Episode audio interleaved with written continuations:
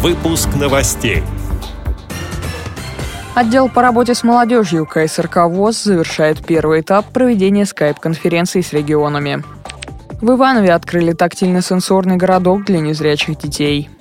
Активисты Липецкой областной организации ВОЗ поучаствовали в осеннем празднике. В шахматном турнире члены Тюменской местной организации ВОЗ сразились с Анатолием Карповым. Далее об этом подробнее. В студии Дарья Ефремова. Здравствуйте. Отдел по работе с молодежью КСРК ВОЗ завершает первый этап проведения скайп-конференций по федеральным округам. Проект стартовал еще в июне. Чтобы охватить все восемь округов России, потребовалось три летних месяца напряженной работы. В режиме онлайн-конференции проходил обмен опытом между представителями молодежных объединений, созданных при региональных организациях ВОЗ. Они, в свою очередь, донесут всю информацию, полученную на таких встречах, до молодых инвалидов по зрению своих групп. Как рассказал начальник отдела по работе с молодежью КСРК ВОЗ Василий Дрожжин, первый опыт оказался весьма удачным. Такие онлайн-встречи будут проходить каждые каждые три месяца. Для чего данное мероприятие проводится? Прежде всего, оно служит цели сплочения, и мы проводим данные конференции первый раз в качестве ознакомительных, установочных. Большинство регионов всех округов у нас представлены как минимум одним координатором. И многие наши коллеги, партнеры действительно заинтересованы в налаживании контактов с соседями, получении актуальной и своевременной информации. Мы рассказываем о тех проектах, которые мы ведем, о тех а, мероприятиях, которые поддерживаем как на региональном уровне, так и на федеральном. После этого регионы обмениваются с нами и друг с другом теми накопленными знаниями и опытом, которые у них существуют в области реализации молодежной политики. Мини-городок для детей с патологией зрения открылся в Ивановском детском саду номер 182 компенсирующего вида. Детский сад участвовал в городском конкурсе «Образовательное учреждение будущего» и стал победителем проекта «Тактильно-сенсорная площадка. Мир на кончиках пальцев», говорится на сайте Ивановской мэрии.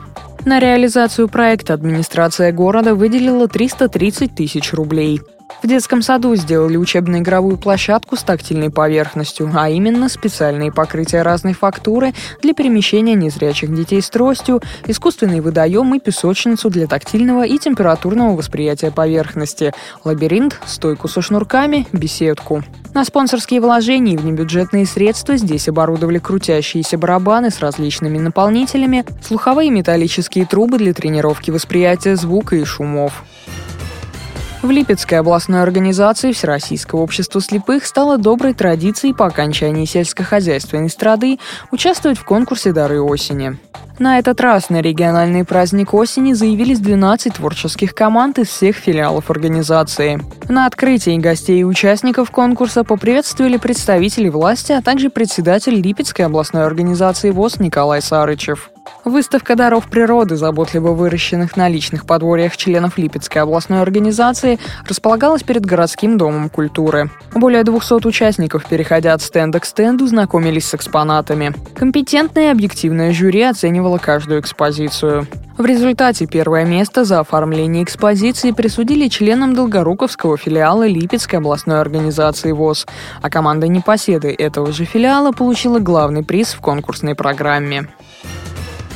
12-й чемпион мира по шахматам Анатолий Карпов встретился с членами Тюменской местной организации ВОЗ. Сейчас он является первым заместителем председателя Комитета Госдумы по экономической политике, инновационному развитию и предпринимательству, представляет в парламенте Тюменскую область. Анатолий Карпов провел сеанс игры с незрячими шахматистами. Одновременно оппонентами Анатолия Карпова стали 11 человек.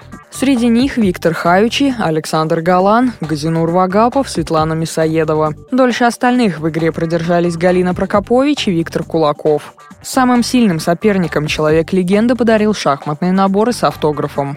Благодарим за предоставленную информацию пресс-секретаря Тюменской региональной организации ВОЗ Ирину Алиеву. С этими и другими новостями вы можете познакомиться на сайте Радио ВОЗ. Мы будем рады рассказать о событиях в вашем регионе. Пишите нам по адресу новости собака ру. Всего доброго и до встречи.